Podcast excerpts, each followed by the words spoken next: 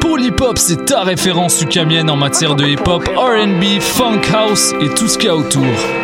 Chaque semaine, découvre nouveautés, classiques, entrevues et événements avec moi-même DJ White Sox, ton animateur pour deux heures de bombes sonores.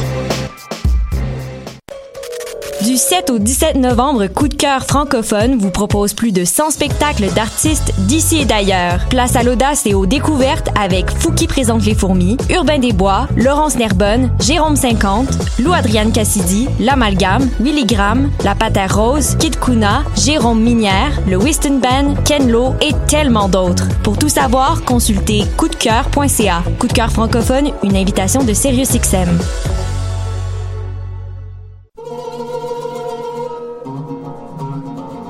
Du 25 octobre au 17 novembre, le Festival du monde arabe de Montréal célèbre son 20e anniversaire et présente des créations inédites. Et la femme chante à Dieu, un spectacle réunissant des chants sacrés juifs, chrétiens et soufis, un grand hommage à la diva Oum Kaltoum, Raconte-moi la Syrie, un voyage à la découverte du patrimoine musical syrien et plus de 60 concerts, spectacles gratuits, débats, conférences et films. Info et billetterie sur festivalarabe.com. Du 14 au 24 novembre se tient l'un des plus importants festivals de films documentaires en Amérique du Nord. Les rencontres internationales du documentaire de Montréal, RIDM. Plus de 140 films documentaires présentés en 10 jours. Des discussions avec des cinéastes et professionnels passionnés. Des œuvres interactives innovantes. Des soirées de musique émergente et plus encore à la Cinémathèque québécoise. Cet automne, on sera là où toutes les histoires se rencontrent. Et, vous? Consultez la programmation sur ridm.ca. What's up? Joe RCA, Bobé des Dead Obies et vous êtes à l'écoute de Shut. Where they at? Where they at? You say you got drugs, homie, tell me where they at.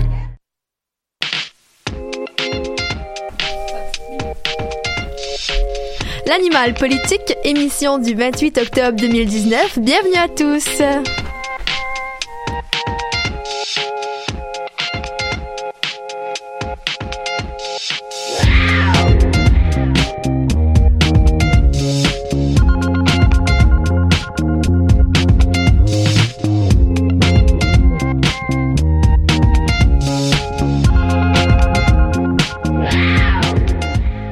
Bonjour tout le monde, bienvenue sur les ondes de choc pour notre seconde émission de la saison. Bien contente de tous vous retrouver cette semaine et d'accueillir à notre table Marguerite pour la deuxième année. Allô! Salut! Je suis revenue, je suis là, coucou! Yeah, tu nous as tellement manqué la semaine dernière, on est vraiment contents.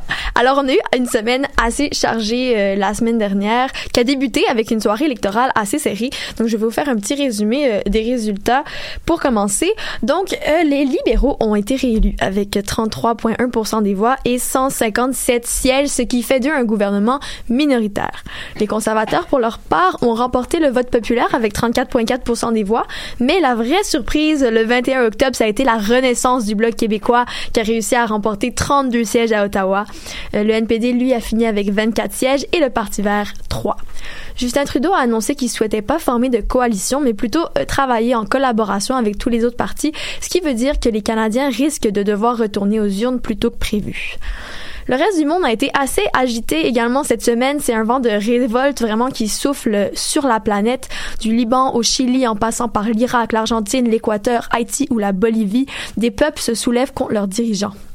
Mais aujourd'hui, c'est du Chili qu'on va parler, euh, pays considéré depuis de nombreuses années comme un exemple de réussite économique en Amérique latine. On vous parle également à l'émission ce midi de budget économique, euh, de recyclage de vos bouteilles de vin, mais avant tout, on va vous faire un petit bilan sur ce qui s'est passé hier au Gala de la Disque, auquel notre collaboratrice Marguerite a assisté. Donc Marguerite, pour ton retour à l'émission aujourd'hui, tu changes un peu de voix et tu nous parles pas d'éducation cette semaine, tu nous parles du Gala. Bon, Effectivement. Euh, bonjour à tous et à toutes. Euh, écoutez, oui, aujourd'hui, euh, j'ai décidé de bifurquer un peu puis de vous jaser d'autres choses aujourd'hui. Euh, c'est pas parce qu'il se passerait en éducation, euh, détrompez-vous. Je vous reviens en force la semaine prochaine, fidèle à mes habitudes. donc oui, aujourd'hui, je vous parle du galet de la disque, mais c'est vraiment pas pour faire une table ronde des plus belles robes ou des plus beaux habits du tapis rouge, ni pour faire les éloges de tous les artistes récompensés hier soir, non. c'est plutôt pour parler de l'angle politique derrière ce genre d'événement. Euh, que sont les grands galas mettant en vedette euh, les gens du showbiz? Oui, parce qu'on sait très bien que ce genre de gala, que ce soit la disque justement ou les Oscars ou n'importe quel moment où les artistes ont une tribune pour s'exprimer, mais il y a beaucoup de chances que des idées politiques ou sociales soient véhiculées. Oui, c'est c'est exactement ça. En fait, ça fait deux ans que j'ai le privilège d'assister au gala de la disque, puis euh, en, en tant que public, dans le fond, je fais partie du public quand j'y assiste. Euh, Quoique la plupart du temps, j'ai toujours regardé à la télé ou euh, c'est peut-être aussi le fait que je vieillis un petit peu, je sais pas, mais euh, les deux dernières fois étant présente, j'ai remarqué à quel point les, certains artistes utilisaient le gala comme une tribune, euh, comme tu l'as mentionné, Mel. L'année dernière, Justin Trudeau était présent au, au, au, gala de la disque, justement, puis je peux vous assurer, puis là, je vais bien citer ma sœur parce que c'est ma sœur qui avait dit ces propos-là à la suite du gala, les couteaux volaient pas bas, les couteaux volaient dans sa face. Tu sais, c'était les gens se sont s'en sont donnés à cœur joie, les artistes s'en sont donnés à cœur joie pour justement euh, faire valoir leurs idées. Euh, L'an dernier, c'est des artistes comme Yann Perrault, Émile Bilodeau, entre autres, qui ont profité de cette euh, présence dite politique, qui en ont profité, qui ont profité du fait que Justin Trudeau lui-même soit assis devant eux pour passer leur message sans aucune gêne. L'environnement, le pétrole, puis aussi la langue française étaient au cœur des débats l'an dernier. Cette année, ça a été le streaming et les redevances moins que moindres. Ça, c'est pour vous donner une idée à quel point que c'est vraiment pas beaucoup que reçoivent les artistes avec les plateformes d'écoute de musique en ligne. Et il y a qui qui s'est énoncé sur ce sujet cette année? Ben, c'est c'est le grand Pierre Lapointe. Euh, avant de présenter le Félix pour l'album Pop de l'année, qui s'est permis une petite montée de lait. C'est lui-même qui, qui, qui, a dit ça, que c'était une montée de lait. C'est pas mon opinion, c'est lui-même qui, qui, a dit ça. Euh, justement, au sujet euh, du streaming, et qui était tout à fait à propos, selon moi. Euh, bien que Justin Trudeau n'était pas là, il était pas présent hier soir, Pierre Lapointe s'est tout de même adressé aux élus qui étaient présents et présentes dans la salle. Pour vous résumer ses propos, il s'est indigné un peu sur, euh, il s'est indigné sur le peu d'argent qui retourne dans les poches des artistes avec les plateformes d'écoute en ligne. Euh, pour lui, avec un million d'écoutes ou de streams, si vous préférez, sur la chanson Je déteste ma vie, qui est sa chanson la plus écoutée sur Spotify, il a reçu 500 dollars. 500 dollars pour une chanson qui a composé les paroles et la musique. Euh, c'est incroyable. Selon moi, c'est complètement déplorable. Ouais. Puis c'est risible. Selon lui, les artistes se font voler par les géants du web, puis ils n'ont pas des redevances appropriées. Donc, ça revient à dire que pour généralement un seul stream ou une seule écoute d'une chanson, c'est environ 0,1 ou à 0,7 sous qui revient dans les poches de l'artiste. C'est ridicule comment c'est très peu là. C'est sûr que l'arrivée d'internet ça a dû avoir euh, un rôle dans tout ça. Est-ce qu'il y a d'autres artistes qui ont salué son message? Euh, Je dirais qu'on a senti une vague de support assez unanime de la part de tous les artistes qui étaient présents, puis aussi du public qui était aussi euh, là. Mais Richard, des, Richard, Richard Séguin, pardon, on a aussi parlé lors, alors que lui aussi présentait un prix. sinon, après le gala sur les réseaux sociaux, plusieurs artistes, plusieurs artistes ont joint leur voix à celle de Pierre Lapointe pour défendre la cause. Euh, mais en même temps, c'est pas un enjeu qui date d'hier. Le, le, RAM, le RAM, le regroupement des artistes pour euh, la musique, fondé par David Bussière, qui est euh, un membre du, du duo Alpha Alpha Rococo. On, on initié le mouvement Faites face à la musique qui regroupe justement tout plein d'artistes qui, qui, sont à la défense d'enjeux qui touchent l'industrie de la musique au Québec surtout. via capsule vidéo sur Facebook ou leur site web, on pose la question est-ce que l'argent que les gens dépensent en services Internet et en appareils pour avoir accès à de la musique en ligne se rend aux artistes équitablement. Parce qu'au final, c'est se demander comment les gens consomment que de cerner l'essence du problème. est-ce qu'on a une, une, réponse à cette question-là? Oui, c'est exactement ça la question à se poser, comme la consommation des gens. Puis la réponse, c'est non. On est vraiment loin de l'équité dans ce dossier-là. Euh, dans les capsules vidéo, il y a des gens, il y a des artistes comme Joseph Edgar, comme Ariane Moffat et Louis-Jean Cormier, entre autres, qui expliquent très bien les principaux problèmes dans tout ça. Avant, si un CD était vendu 15 c'était un 7 de ce 15 $-là qui était remis à la musique d'ici. Soit à la maison de disque, au producteur, à l'artiste et à son équipe. C'est pas 7 qui revient directement dans les poches de l'artiste, mais reste que le 7 reste dans, dans l'entourage de l'industrie de la musique. Mais avec l'arrivée d'Internet puis des plateformes d'écoute en ligne, la vente de CD a chuté spectaculairement et les gens payent plus pour ça. On paye plutôt pour des forfaits cellulaires, pour un forfait Internet maison et mobile, un abonnement aux plateformes numériques. En gros, ça revient à dire que c'est faux de dire que la musique est moins chère qu'avant. C'est juste que les gens ne payent plus pour la musique en, en, tant que telle. Ils payent pour avoir accès, un accès illimité à la musique qui est, qui est, qui est on peut dire que c'est plus attrayant pour certains d'avoir un accès illimité que de payer pour des CD ou des, ou euh, directement à l'artiste. Ouais, C'est ça, tu sais, on dirait qu'aujourd'hui, en plus, qu'on n'a pas le choix de Mhm. d'avoir toutes ces choses-là. Dans le sens, tu peux pas dire, OK, ben, euh, ben oui, on peut. Ça en fait, euh, je salue les gens qui sont capables de vivre sans téléphone, mais tu sais, c'est difficile de se dire, mettons, comme, OK, ben, je paierai pas pour euh, un abonnement euh, téléphone, Netflix ou euh, même, tu sais, Apple, quand tout se passe là-dessus, tu sais, c'est. J'ai mais même c'est pas de lecteur CD. J'ai même pas de lecteur CD chez moi. Moi, il est dans mon auto. C'est la ouais. seule façon que j'écoute la musique. Même mais- chose, ma vieille euh, Toyota 2004, euh, c'est ça. Mais alors, c'est quoi les failles dans ce système-là? Euh, le plus gros problème, c'est que euh, c'est que les plateformes numériques d'écoute en ligne ne sont pas assujetties aux règles d'impôt fiscales canadiennes. Dans le fond, aux règles fiscales, j'ai, je me suis tout mélangé là. Dans le fond, les, les- je recommence. Dans le fond, les plateformes numériques d'écoute en ligne sont pas assujetties aux règles fiscales canadiennes, donc ça veut dire qu'ils payent pas d'impôts, puis que euh, sur leurs revenus, les revenus qu'ils font, puis ils appliquent pas de TPS sur leurs abonnements, qui reste à la fin un, un produit puis un service qu'ils offrent aux consommateurs dans le fond. Par contre, euh, pour rebondir là-dessus, je pense que Justin Trudeau s'est prononcé là-dessus sur euh, il, il veut imposer une taxe Netflix, mais aussi à tous les géants Amazon, Google, Ok, ben c'est ça. et ça va aussi euh, inclure sûrement Spotify, mais ça c'est vraiment un projet. C'est les débuts. là. C'est les c'est début, c'est juste euh, on en parle. On on sait pas quand, ça. on sait pas quand que ça va C'est être. ça, C'est ça, donc j'imagine que ça fait quand même partie des solutions. Oui, exactement. Euh, dans le fond, pour les gouvernements, ça sera en premier lieu de faire payer des impôts. J'ai mis plein de points Mhm. d'exclamation parce que selon moi, c'est la base. Euh, ensuite, ça serait d'exiger aux fournisseurs d'accès Internet euh, une contribution à la production de contenu culturel d'ici, puis euh, d'actualiser aussi le régime de la copie privée et de l'appliquer euh, aux appareils électroniques. électroniques. Donc, en gros, c'est juste de, re- de réglementer puis de d'établir des, des balises puis de juste d'en- d'encadrer tout ça, en, en gros. Sinon, individuellement, c'est d'être conscient des choix qu'on prend lorsqu'on consomme la musique.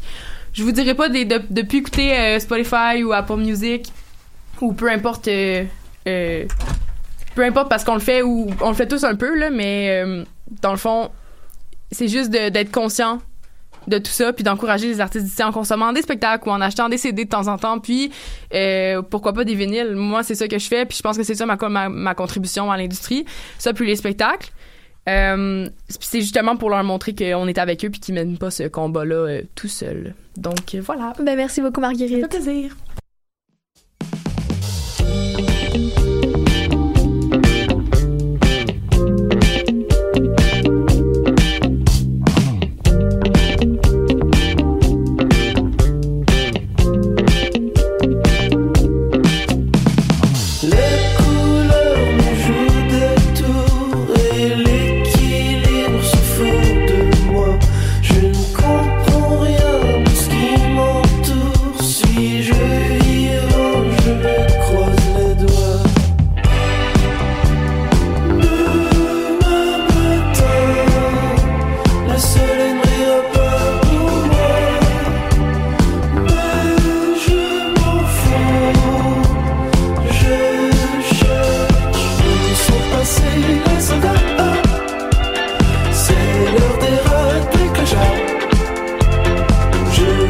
je connais les pas. Je dans sa veste.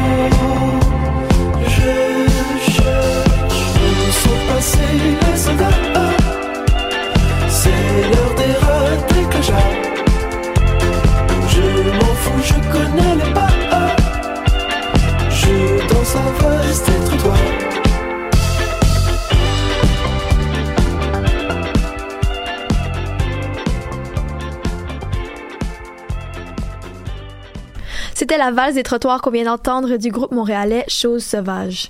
Alors, je vous parlais tout à l'heure des manifestations qui secouent la planète en ce moment et plus précisément de la situation chilienne. Tout a commencé il y a une semaine et demie, euh, quand le premier jour de la grève générale a été lancé par plusieurs syndicats contre le président Piñera. Alors, euh, Sébastien Piñera, en place au gouvernement depuis 2010, avait augmenté le prix du métro de 30 pesos, ce qui équivaut à peu près à 6 sous canadiens.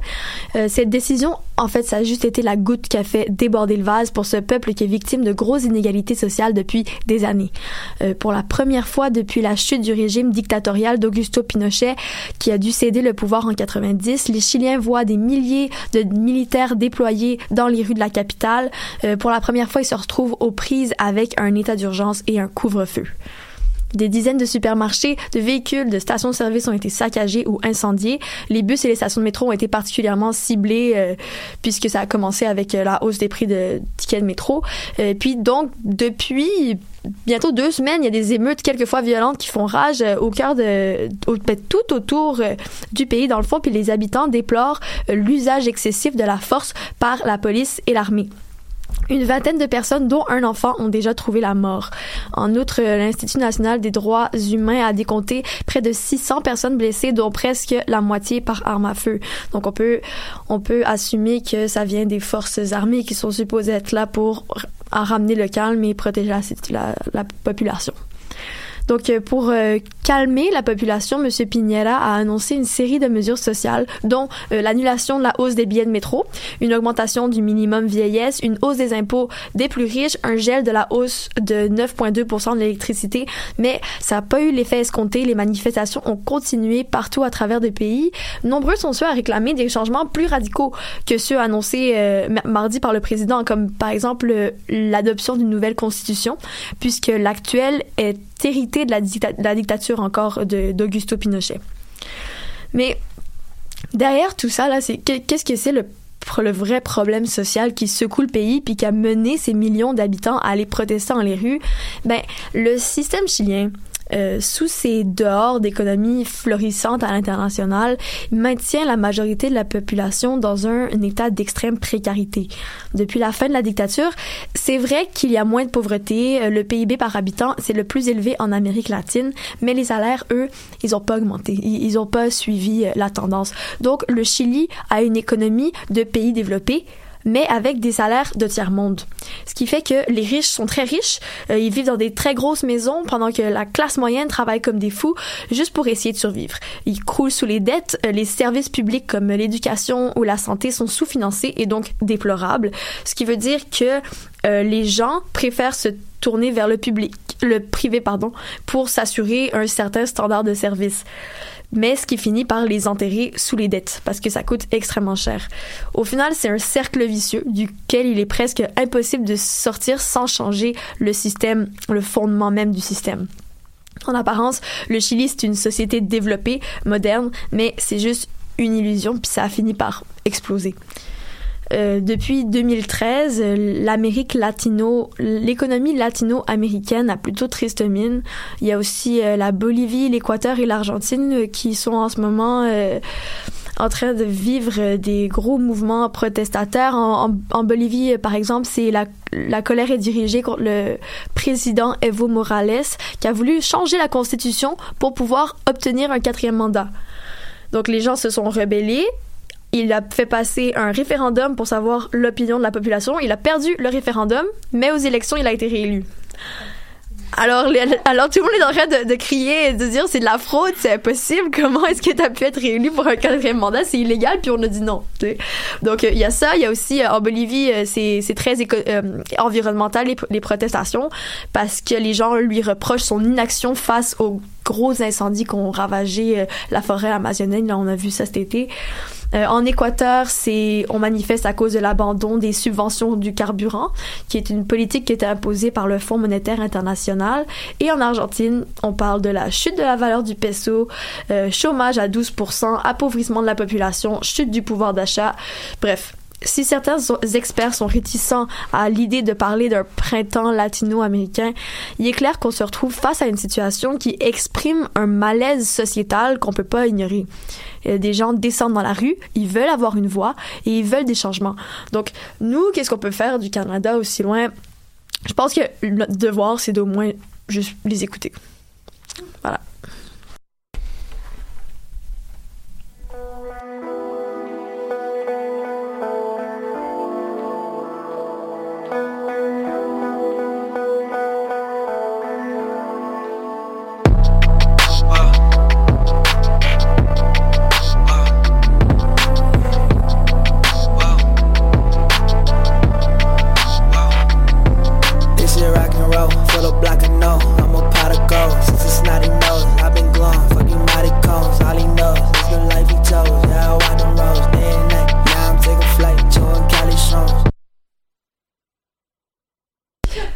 Euh, Béatrice, hier, on pouvait entendre à TVA le premier ministre François Legault lancer un sérieux avertissement aux délégations du Québec qui ne répondront pas aux attentes de son gouvernement. Qu'est-ce qui se passe exactement?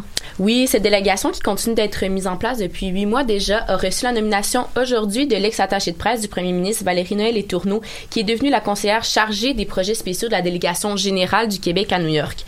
Le gouvernement CAQIS s'engage à suivre l'augmentation des exportations dans chaque État américain, dans chaque pays en Europe et dans chaque pays en Asie. Et dans un cas où les exportations du Québec n'augmenteraient pas, le premier ministre s'engage personnellement à se charger de la remise sur le droit chemin de cette délégation. Et c'est justement ce que l'on, l'entendait dire à TVA Nouvelle euh, hier soir.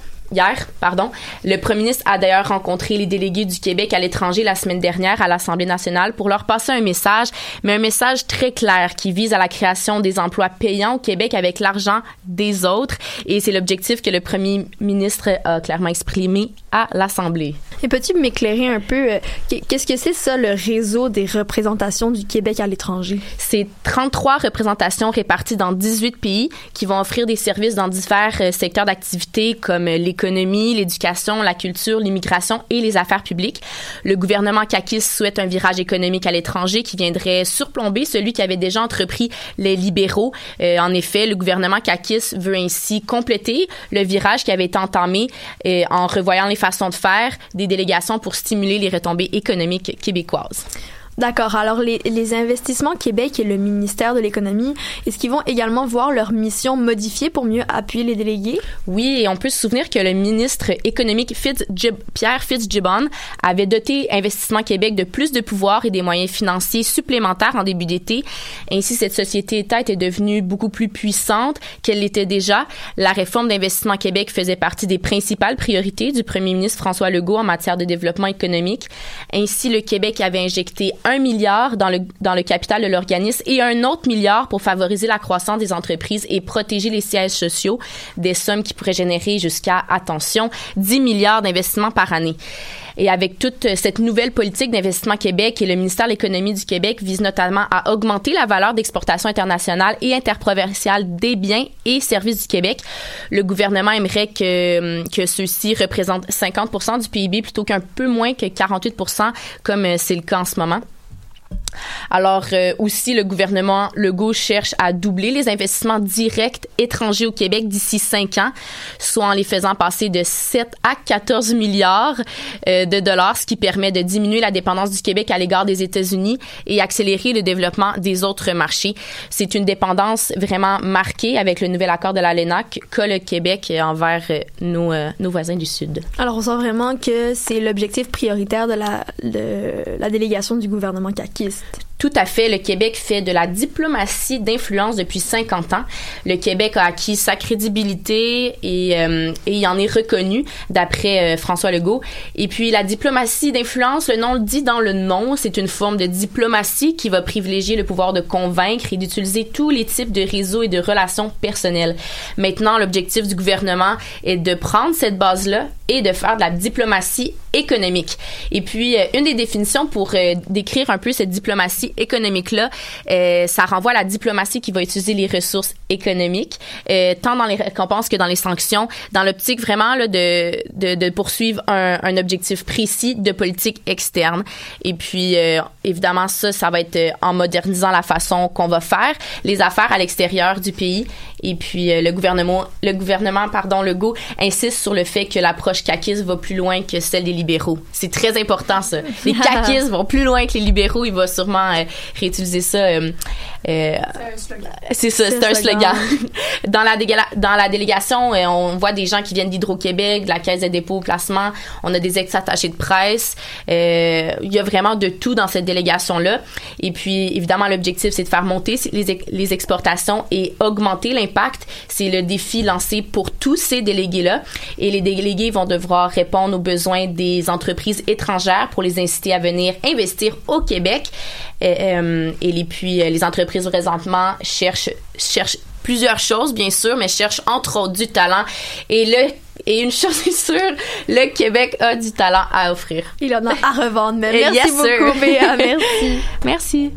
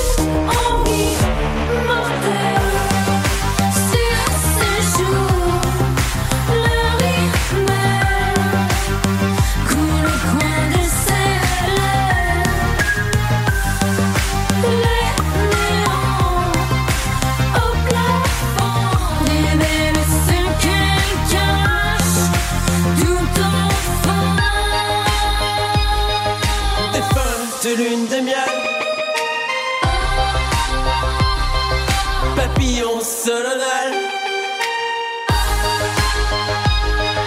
Recherche une étincelle. Des ampoules Des lampadaires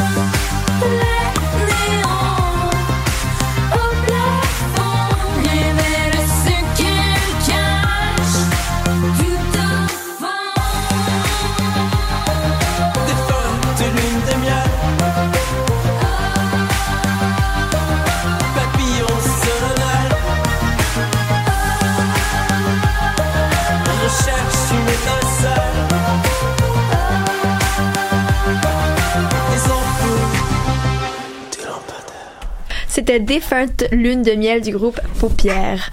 Alors, euh, du 19 au 27 octobre, c'était la semaine québécoise de la réduction des déchets. Au lendemain de cette semaine, Lorraine, tu nous parles de recyclage du verre au Québec. Oui, et cette semaine, je vais commencer ma chronique par une petite question, question slash devinette.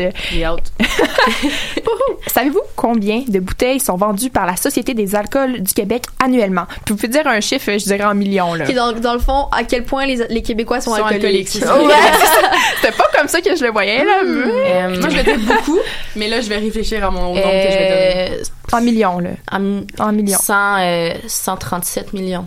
Euh, 200 millions. Hey! Qui dit mieux?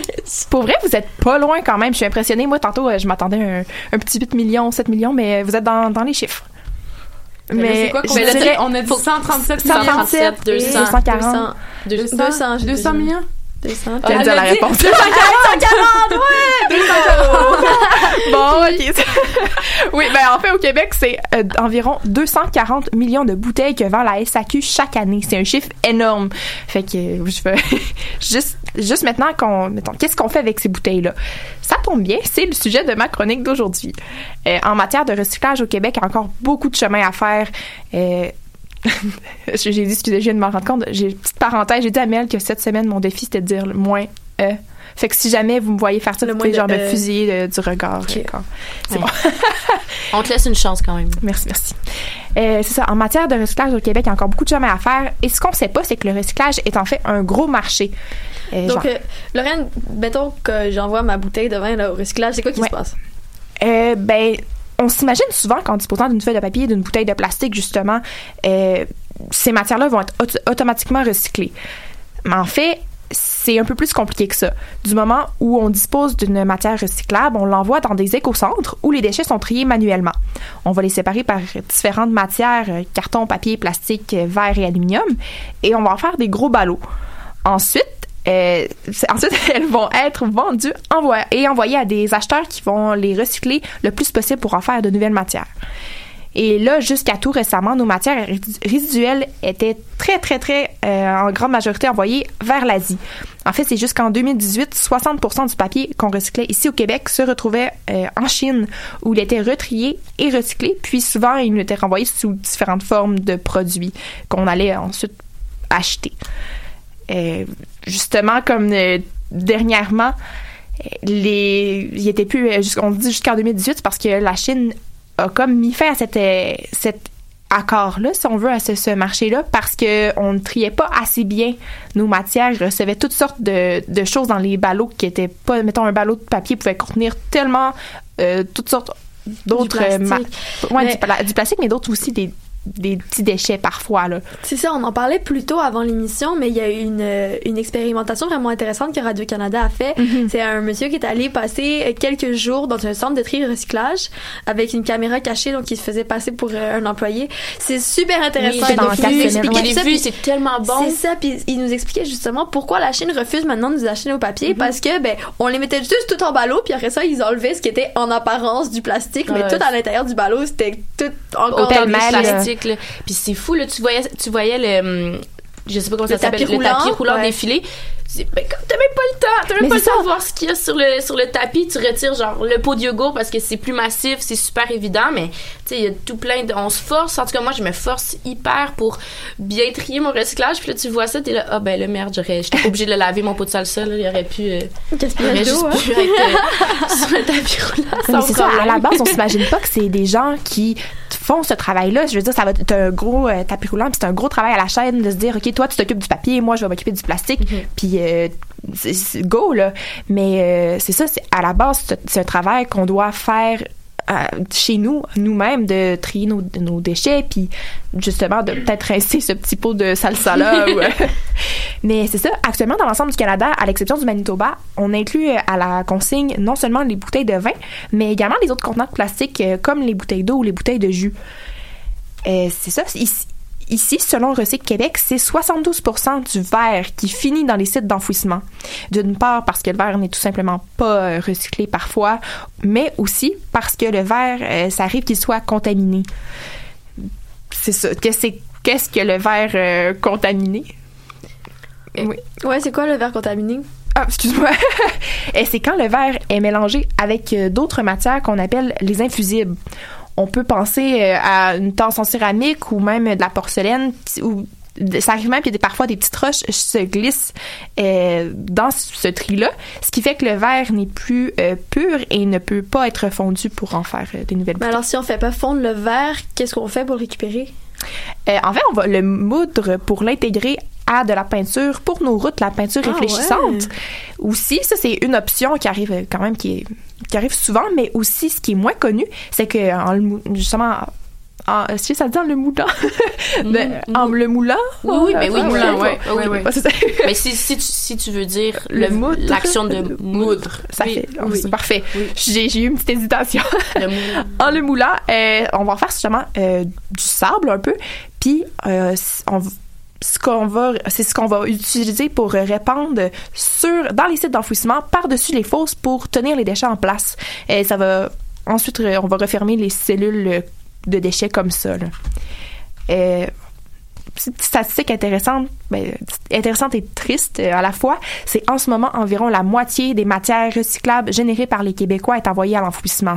En 2015, je Ah. crois, on parlait de 54 euh, des matières recyclables qui, qui finissaient dans les dépotoirs. là. Mais c'est choquant parce que, tu sais, en même temps, je, je connais tellement de monde qui, qui, qui pas, qui se déculpabilise, mais tu sais, on dirait qu'on est, on, on fait notre part euh, pour l'environnement en faisant, Ah, ok, je recycle, puis, euh, mais non, euh, Moi, non, tu sais, c'est, mais non, mais et moi aussi, je m'inclus là-dedans, tu sais, on dirait que on, on passe pas plus loin que notre bac bleu, tu sais, on met tout ça, puis on, ok, ça s'en va au recyclage, mais non, C'est pas c'est un petit non. peu, euh, je pense que comme tu as dit ça part dans les foyers puis je pense qu'il faut faire un effort de comme justement parce que tu sais s'il y a pas il y a pas juste des matières recyclables dans les centres de tri je pense que c'est parce que y a- les gens sont mal informés puis qu'ils Mhm. ils, ils- ils mettent ils mettent des déchets dans le recyclage parce qu'ils savent pas que c'est pas recyclable tu sais je pense que ça part dans les foyers Mais oui, puis j'ai j'ai un ami qui travaillait comme euh, cet été dans une, une entreprise en- environnementale, puis qui ont visité des centres, des écocentres, puis cette job-là, c'était et voir qu'est-ce qui défile sur les tapis roulants. Des fois, on retrouve de n'importe quoi. Là, il parlait des fois, c'est des couches de bébés dans le recyclage, des trucs comme ça. C'est c'est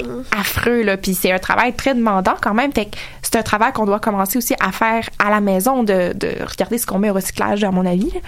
Mais euh, c'est pour justement réduire euh, ce, chiffre-là, euh, ben, le ministre de l'Environnement, Benoît Charette, veut revoir la gestion des matières résiduelles au Québec dans les prochaines semaines. Il souhaite suivre l'exemple du reste du Canada et élargir la consigne, ce qui fait pas l'affaire de tous. Ben, D'abord, il y a les pro-consignes, si on veut, qui, ont, qui sont favorables à ce qu'on récupère le verre de manière plus responsable en les retirant de- des bacs de recyclage et par le fait même allonger le cycle de vie de ces, déchets-là.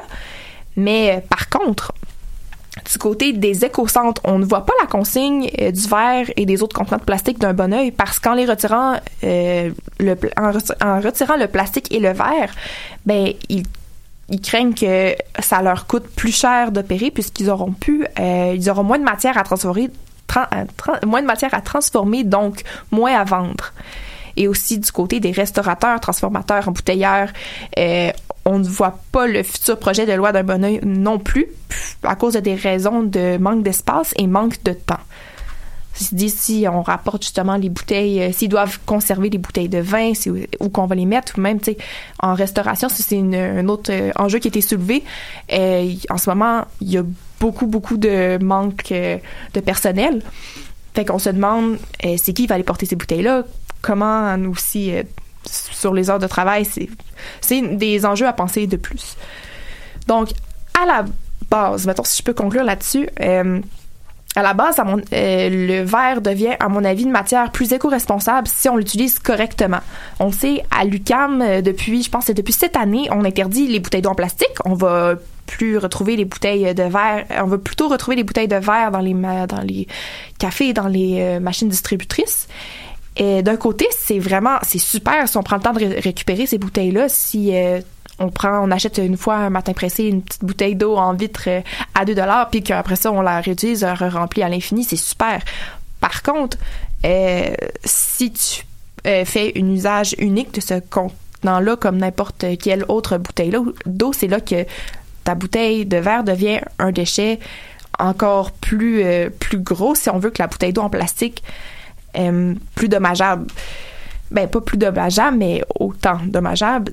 On, on le sait que le plastique, ça prend entre 100 à 1000 ans à se décomposer euh, du, euh, dépendamment aussi du format, si c'est un sac, si c'est une bouteille, le type de plastique, etc. Mais est-ce que vous avez une idée du nombre de temps que prend la, que le verre prend à se dégrader vite comme ça? Je sais pas, mais je sais que c'est vraiment. C'est comme des 500 c'est ans- beaucoup. 500 ans? 500 ans? Savez-vous... euh, on Qui parle- dit mieux? qui dit mieux, c'est ça. C'est c'était un petit enchère ce matin. Pas. Je sais pas, dis-nous. Moi non plus. On parle, euh, mettons, une bouteille qu'on dit, je dis, de 100 à 1000 ans. T'as dit 500 ans. Le verre prend 4000 ans. Ah, c'est Ouais, ouais, mais ça veut dire c'est quelque chose d'absurde, mais je- Wow. je, me souvenais Je l'ai plus. déjà su. Mm. Ça, voilà. Fait d'où la pertinence de récupérer la bouteille d'eau que De tu as achetée un matin précis. Mais justement, euh, par rapport à ça, j'aimerais qu'on discute un peu. Euh, moi, j'aimerais savoir jusqu'où vous iriez pour réduire votre empreinte écologique. Jusqu'où vous seriez prête à aller? En fait, moi, je, je crois qu'à la base, ça, c'est tellement comme quelque chose que euh, c'est personnel à chacun. Comme tu sais, on parle souvent de ce temps-ci, ce qui est à, ce qui est à la mode pas mal, là, c'est euh, le zéro déchet. Moi, je crois euh, que cette idée-là, mettons, du zéro déchet, je pense qu'on a déjà parlé comme dans un autre contexte, un autre cours, là, zéro déchet en français, ça, ça a l'air tellement gros de se dire, OK, du jour au lendemain, euh, je me débarrasse de tout, pis tout ça. Mais en anglais, c'est zéro waste. Z- Zero waste. S'il n'y a pas de gaspillage. Non, c'est ça. Sans gaspillage. Fait que je pense que ça, c'est comme plus un processus que comme moi, chez moi, par exemple, euh, maintenant que je suis en appartement à, à Montréal, je peux faire comme mes petits choix personnels. Mais tu sais, j'ai- j'ai pas utilisé de sac de plastique parce que j'ai mes sacs réutilisables. Mhm. Ça, c'est, je crois que de ces... C'est le premier pas. C'est le vraiment premier pas le plus facile c'est- qu'on peut tous faire. C'est se rendre à nos Mm. épiceries avec nos sacs réutilisables. Mm, c'est- Puis- sinon, tu sais, les contenants aussi, chaque matin. euh, moi, j'ai tout le temps un pot maçon vide dans mon sac à dos. J'ai eu ça full, mais là, j'ai changé de sac. Euh, c'est vraiment... euh, ce n'est que partie remise. là. C'est- mais c'est tellement euh, simple à porter t'apportes ton pot maçon puis tu sais je veux dire je vais là-dedans je vais pouvoir mettre un café ou euh, Ouais, c'est sûr qu'il y a toujours des petites affaires qui sont faciles que tout le monde fait, les sacs de- à l'épicerie puis genre ta tasse de café. Mais euh, il y a des choses qu'on peut faire de plus que ça, qui, qui demandent plus d'efforts personnels. Parce qu'avoir une tasse dans son sac, c'est pas un effort pour Non. moi, j'ai pas l'impression. Et donc, est-ce que par exemple, il y en a parmi vous qui sont végétariennes? Euh, moi, j'essaie de plus en plus. Là. C'est Ouais. vraiment. euh, J'étais à 90 VG. 90? Ouais, il y a je- vraiment... je là, je pourrais pas dire un il y a pourcentage. le dimanche qui vire fou, là. Puis est-ce que c'est pour des raisons écologiques? Ouais. Oui. Toi aussi, Béa? Ah, vous voulez pas la vraie raison, là, mais c'est- non, oui, c'est pour vraiment, euh, c'est vraiment pour, euh, pour l'environnement. Mais tu sais, on Mais aussi le, on le- est- le prix du panier, Ouais. là, dans le sens, euh, Ouais. le prix du panier, puis c'est c'est aussi mieux. Ça te permet d'être plus créatif dans tes, dans tes repas de la semaine. Mhm. Mais euh, je pense que on est plus conscientisé. Puis si je peux faire ma part de cette manière-là, je vais le faire. J'ai le privilège d'avoir accès à de la. J'ai le privilège d'avoir le choix de choisir le choix de choisir ma nourriture. c'est vraiment euh, c'est une grosse phrase. Mais donc si moi je peux faire ma part pour compenser pour d'autres choses que par exemple j'ai une voiture, je vais compenser de D'une avec autre ça manière, d'une autre manière, tu sais. Puis aussi, euh, j'ai eu cette réflexion-là, pas plus tard que la semaine dernière, je sais pas pourquoi, mais euh, je me suis dit que si je pouvais réduire le plus possible, mettons, justement, le recyclage, Mm-hmm. il y a un petit problème là, un- plutôt un gros problème selon moi, là, mais si c'est problématique, puis si c'est. euh, il y a, je cherche mes mots, là, si c'est.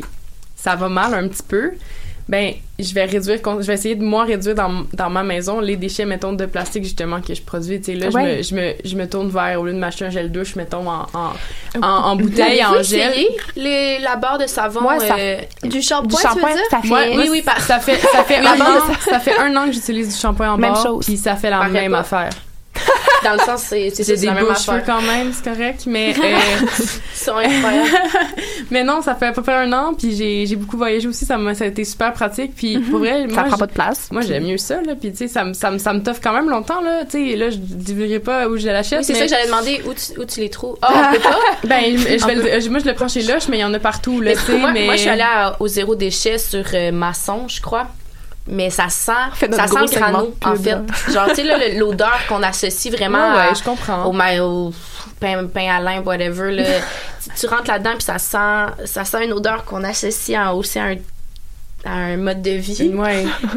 Puis c'est ça que j'ai j'ai moins aimé, fait que là, je suis ouverte. à- Si tu me dis que Lush, ça sent super moi, bon, chez puis Lush, c'est c'est moi, moi, l'idéal. c'est euh, c'est là, euh, pour pas, je veux pas faire de la pub, là, mais j'ai un Mhm. fait pour les produits là-bas, puis, euh, puis moi, ça marche, en tout cas, moi, ça marche, puis j'ai j'ai remarqué que j'ai réduit considérablement mes déchets que j'ai fait, mettons, juste avec, avec entourant ma, la douche, tu sais, comme j'ai j'ai plus de bouteilles en plastique, j'ai plus pour le shampoing et pour le savon, euh, j'ai maintenant mon, mon là, c'est peut-être dans les détails, mais mon nettoyant pour le visage, qui est un savon en Ah ben pain. non, c'est pas un détail. Mais Je c'est un savon dans d'autres sortes de ah, détails. c'est un, c'est un, un, c'est un, c'est tout des savons en pain, tu sais, on peut réduire les déchets, puis tu sais, en un an, je pense que j'ai, j'ai, j'ai acheté moins de produits aussi au final, Ouais. tu sais, fait que c'était des économies dans ce sens-là de me dire, il y a un problème, euh, le- trouver le, le- le problème à la source qui est, à mon avis, le recyclage qui est, qui qui est un peu euh, déficient ces temps-ci, puis euh, euh, de, de moi, mettons, qu'est-ce que je peux faire pour mettre moins de choses dans le recyclage au final, tu sais, si je réduis ça, ben, je fais ma part aussi, je pense.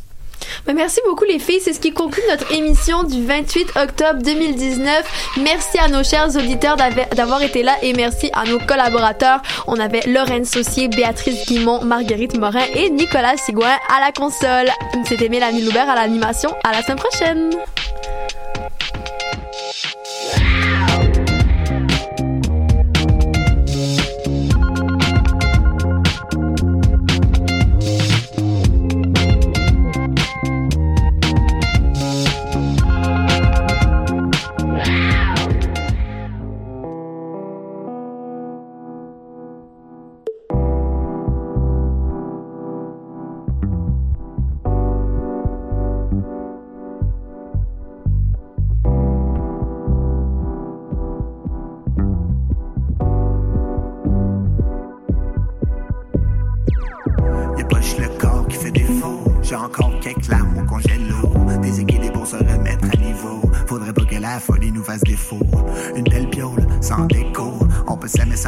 Dans. Jamais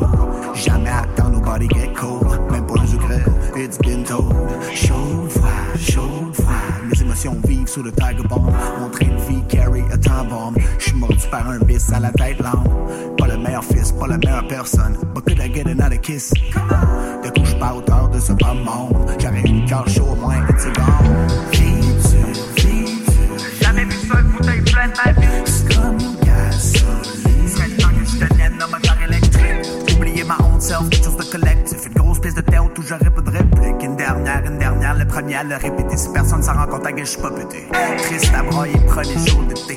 Le soleil trop bon pour le trouver trop long. J'passe ma longue when I get home. J'passe à l'eau when I get home. La tannée du temps, royaux, direct à la pompe. Ça aurait pas mieux les alcools, royaux à la ronde. Hey, j'me ferme, j'me pourris à la longue. Une promesse d'arrêter au bout de la langue.